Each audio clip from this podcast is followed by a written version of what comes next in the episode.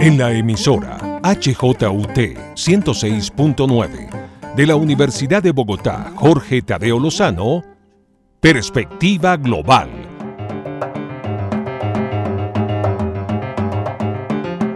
Un análisis a todos los cambios y retos que el siglo XXI le plantea al mundo. Presenta y dirige Doris Ramírez Leighton, experta en relaciones internacionales e investigadora de Asia-Pacífico.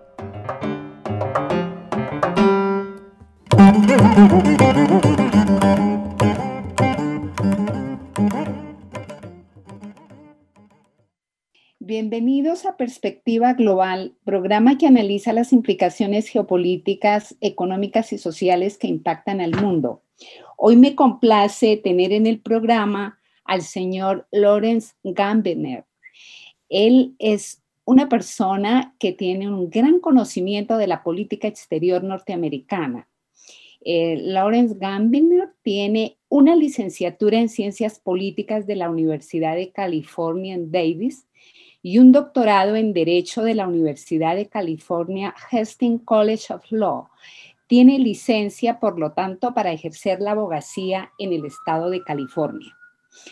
Eh, Lawrence Gambiner es un diplomático de carrera que ingresó al Departamento de Estado de Estados Unidos en 1988.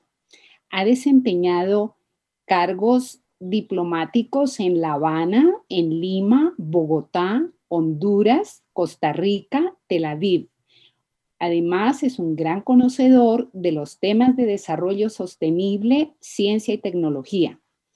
Hoy, Loren Gambiner es consultor independiente y profesor de cátedra de la Universidad Javeriana en Bogotá.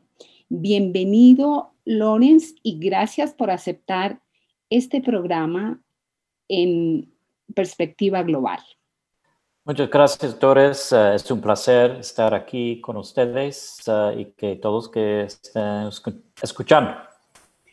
Gracias. Bueno, pues me gustaría eh, comenzar hablando sobre este gran y otra em, incertidumbre que eh, tiene el mundo con la negación del presidente Trump de reconocer la victoria del presidente Joe Biden.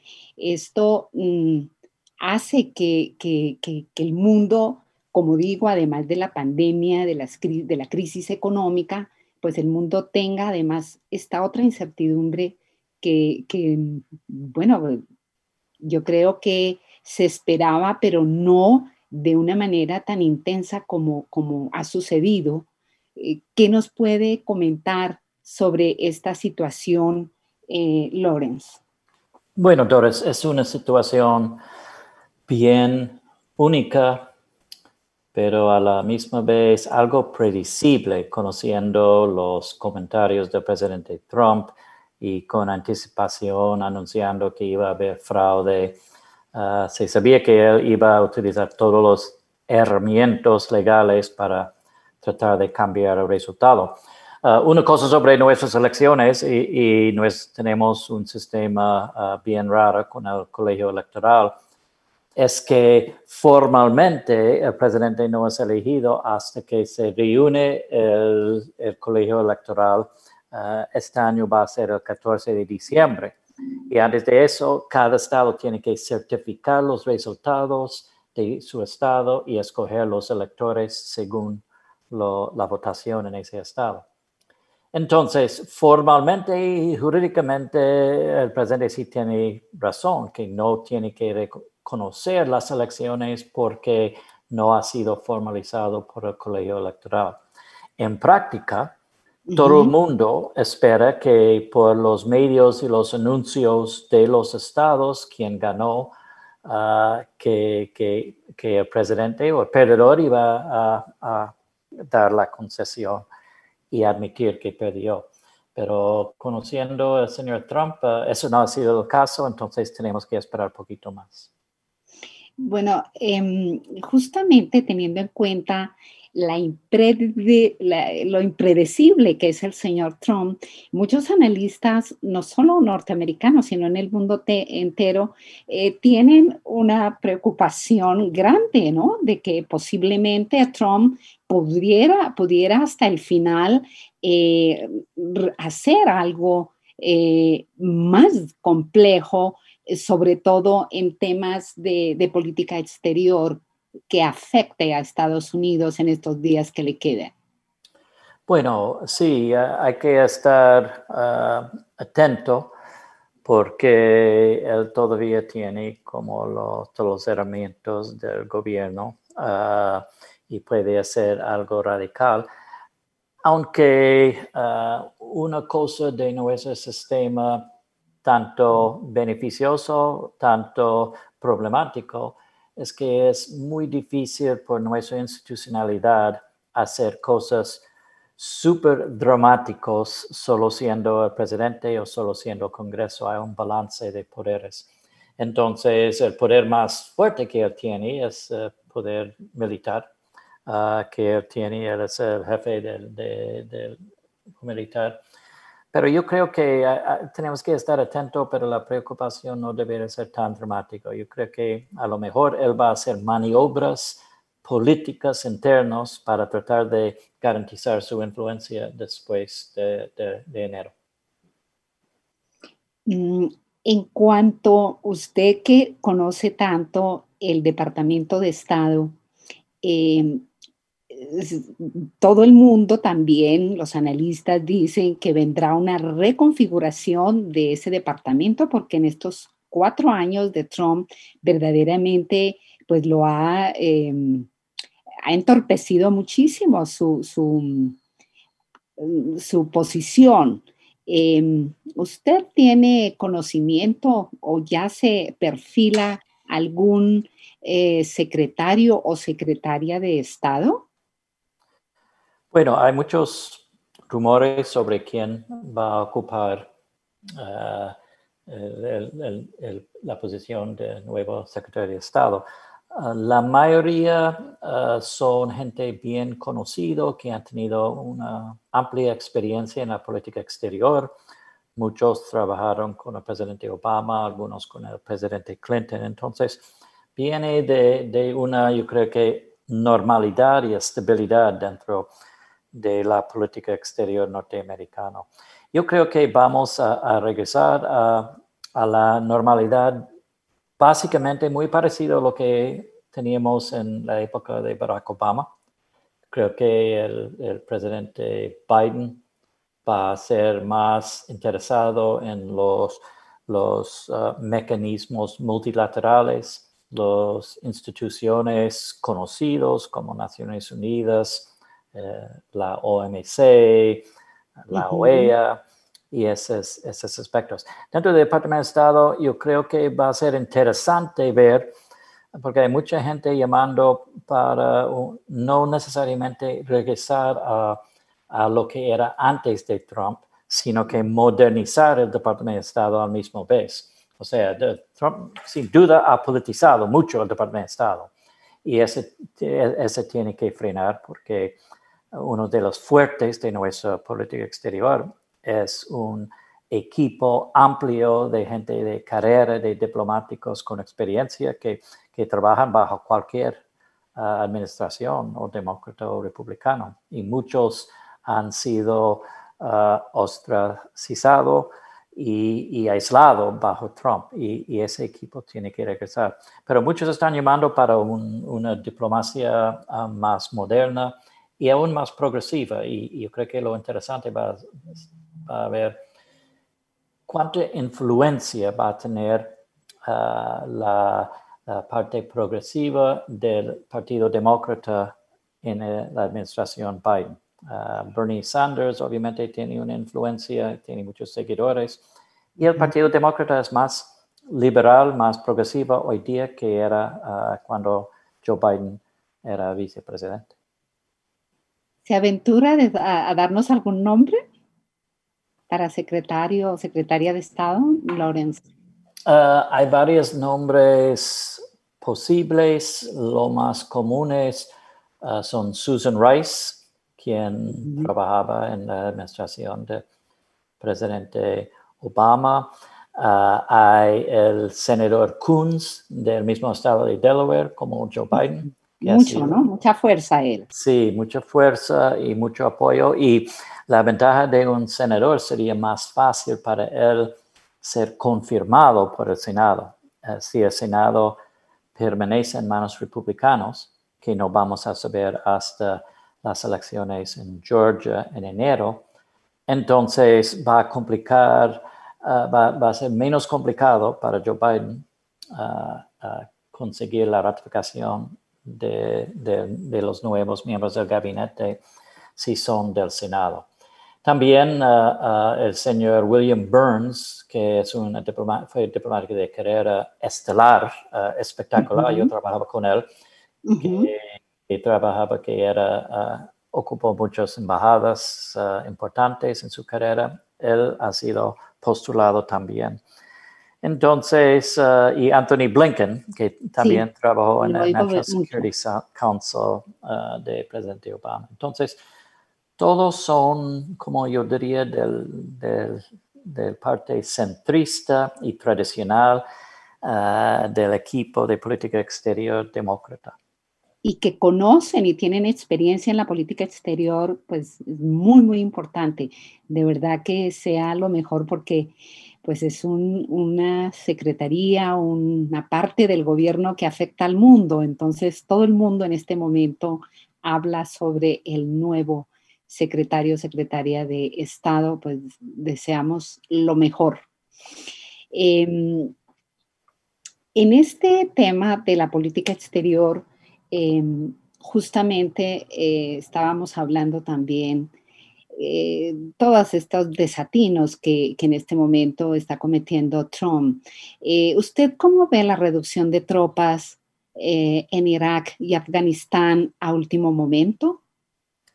Bueno, um, ese, esa reducción, él entró en la presidencia declarando que, que él iba a terminar la guerra. Y hay un debate, y yo creo que ese debate no es ni demócrata ni republicano, porque hay un debate fuerte sobre cuánto tiempo debiéramos mantener tropas en el exterior. Uh, la guerra en Afganistán que empezó para eliminar la amenaza terrorista después de, 9-11. Ah, ya ha durado más que cualquier guerra en la historia de los Estados Unidos. Entonces hay mucho cansancio en los Estados Unidos y también muchas críticas diciendo que, que nuestro propósito nunca fue crear un nuevo Estado en Afganistán, sino eliminar la amenaza y a hemos, hemos logrado eso como podemos, o sea, no, eh, estando ahí más tiempo no va a ayudar. Y otros dicen que como pasó en Irak cuando ah, salimos de, de Irak, reducimos bajo el presidente Obama, que estalló la amenaza de ISIS, que, que este va a causar más problemas. No es más bien, yo, yo no veo como algo tanto republicano, demócrata, Trump contra otros, sino que un debate entre, entre grupos, entre mismos militares y entre el establecimiento de política exterior, si debiéramos empezar a sacar gente en el exterior y enfocarles en otros sitios. O sea, es un tema que de todas maneras con Biden continuarán en esa reducción, no solamente en Irak, y Afganistán, sino también posiblemente en el tema de OTAN, que es un tema mm, delicado? Sí, yo creo que, que pues con, Biden ah, no está claro qué va a hacer con Irak ni Afganistán, porque obviamente el presidente Obama también intentaba ah, reducir nuestra presencia sin mucho ah, éxito. Pero yo creo que el OTAN eh, va a ser claro que este, van a tener nuevamente un aliado fuerte en los Estados Unidos, algo que ha sido dudado durante la época de Trump. El presidente Trump, a él nunca le gustan los procesos multilaterales y él prefiere bilateral. Él piensa que, que cada tema es un tema bilateral y si él puede negociar uno a uno, él va a ganar. Y esa es, es, su manera de ser. Es su manera de ser era como un, uh, en el sector privado, como en el finca raíz de Nueva York, que él le gustaba. Entonces, nunca tenía paciencia para construir uh, equipos aliados. Entonces, con el OTAN, yo creo que con los demás procesos multilaterales van a tener mucho más énfasis. Joe Biden es alguien que cree mucho en las alianzas y en formar los equipos, que no es solamente Estados Unidos contra, contra cualquier país, sino es con los, los países que tienen los mismos valores, los mismos intereses. Ahora, hay que admitir una cosa, y con muchas cosas con Donald Trump, uh, uh, aunque en el entorno es muy negativo, hay puntos positivos que ha hecho. Y yo creo que uh, poniendo mucho enfoque en la falta de contribución de otros países de OTAN, dejando tanto en manos de Estados Unidos, estoy hablando eh, financiamiento de, la OTAN, fue algo positivo y creo que fue necesario. Y él lo hizo en un estilo, como siempre, muy brusco y, poco diplomático. pero, pero al mismo tiempo fue efectivo y fue necesario. Entonces, yo creo que hay como hay, en, general, la política exterior de Donald Trump ha sido muy negativo, pero hay, hay cosas positivas que él ha hecho y en que su estilo, muy dramático y muy uh, brutal para muchos, ha sido efectivo. Eh, mm, teniendo en cuenta además que usted conoce muy bien eh, el tema de Medio Oriente, porque veo que ha sido diplomático en Tel Aviv. ¿Usted cree que de nuevo la embajada de Estados Unidos, que hoy Trump la tiene en Jerusalén, regresará a Tel Aviv como era, eh, pues bueno, la, costumbre de tener la capital diplomática y política en, de Israel en Tel Aviv? Esa es una pregunta muy, muy interesante y muy buena. Yo no creo que van a devolver la embajada a Tel Aviv, ah, porque ya está allí, ah, ha pasado, yo creo que el mundo se ha acostumbrado y ah, para ser justo, han habido unos avances en el Medio Oriente y yo no creo que hay intención de, de volver en, por lo menos en el corto plazo.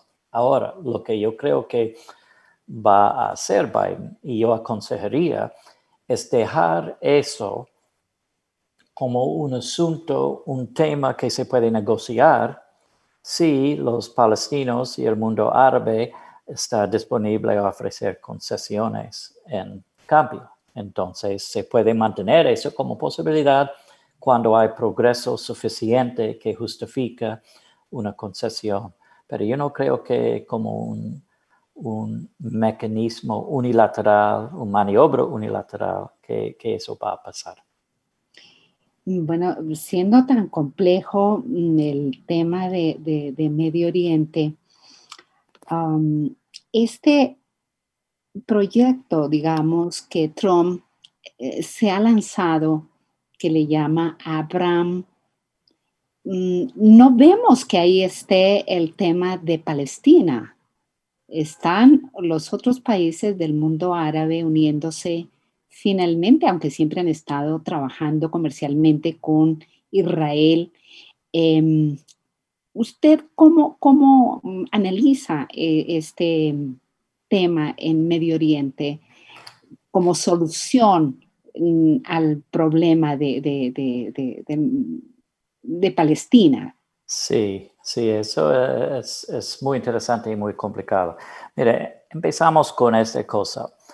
Ah, los palestinos siempre han sido utilizados como escudo ah, por ambos lados, y digo por Israel y por los estados árabes. Entonces, a los estados árabes muchos les sirve mantener los palestinos allí ah, como punto de la espada para sus intereses, pero sin necesariamente un interés tan genuino en crear un Estado palestino. Es más bien una táctica.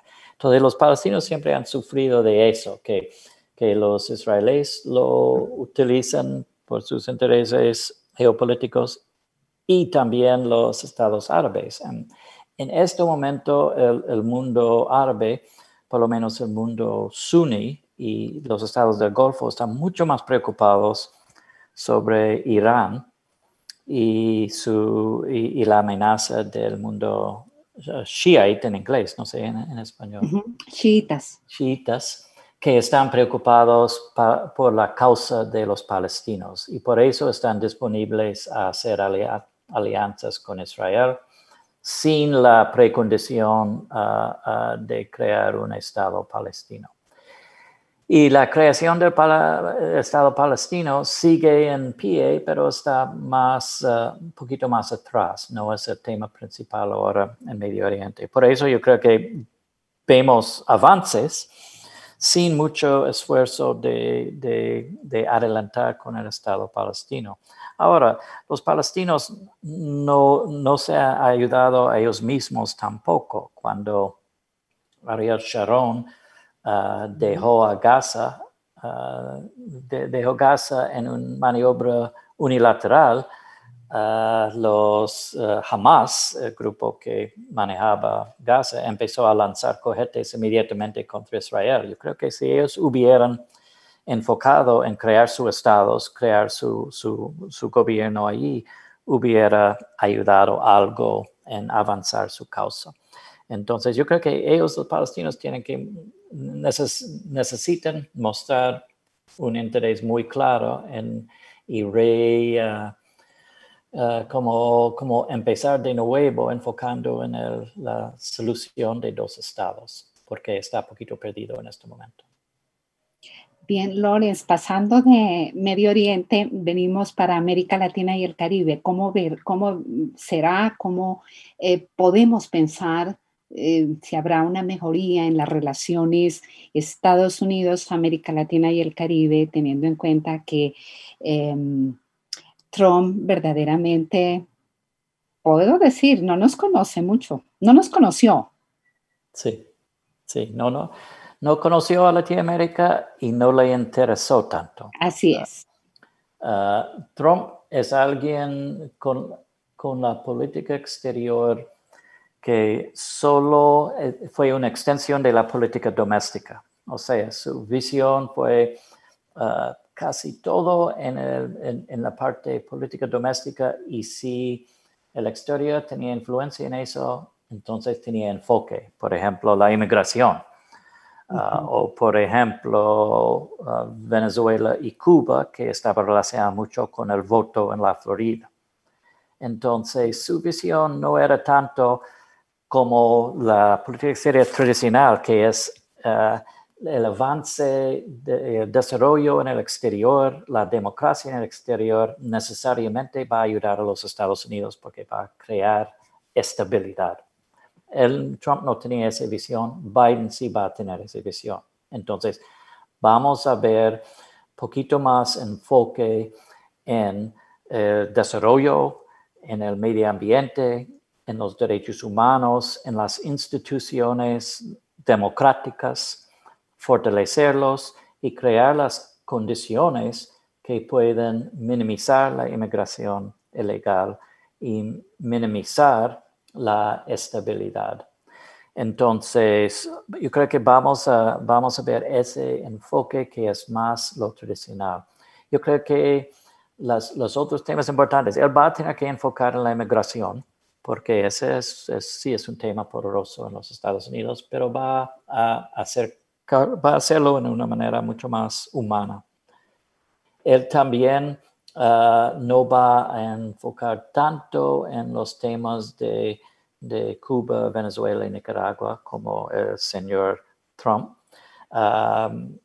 y va a enfocar más, como dije, en los derechos humanos, ah, en los derechos LGBT, en los derechos de género, poquito más por la influencia, como dije, de la ala progresiva.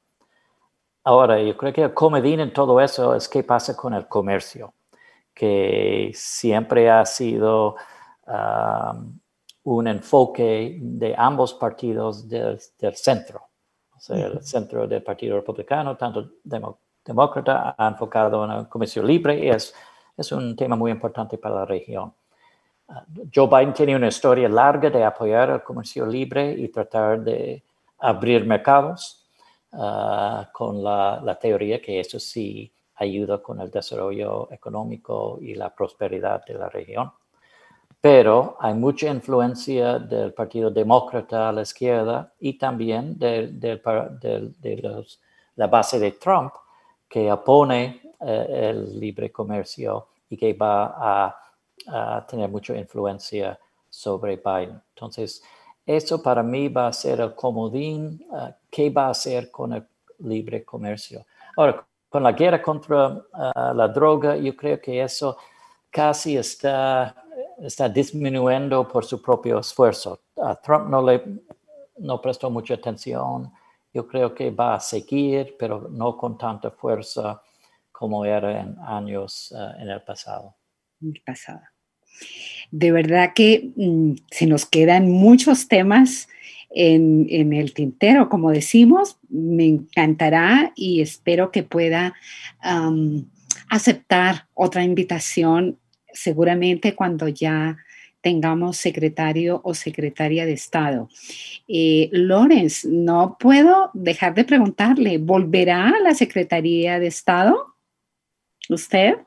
Ah, yo creo que no, Doris. Yo estoy ah, felizmente jubilado y estoy disfrutando mucho la docencia, ah, especialmente si volvemos a, presencial y también ser un consultor independiente. Entonces, en este momento no pienso en, regresar a, tener una carrera larga y, disfruté mucho mi tiempo con el gobierno, pero ahora estoy disfrutando también ser independiente. Bueno, pues aprovecharé para disfrutarlo acá en perspectiva global. Muchas gracias, Lorenz, por aceptar esta invitación. Muchas gracias a usted y, a todos que, quienes estén escuchando. Muy interesante han sido todas sus em, explicaciones. Gracias por su sintonía en la HJOT 106.9. Soy Dori Ramírez Leighton en la dirección y realización de Perspectiva Global. En la audición sonora me acompañó Enrique Araujo. Feliz fin de semana para todos.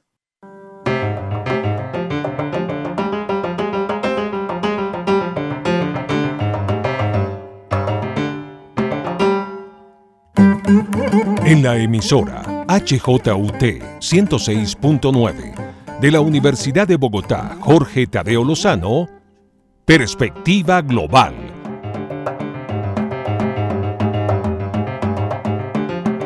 Un análisis a todos los cambios y retos que el siglo XXI le plantea al mundo.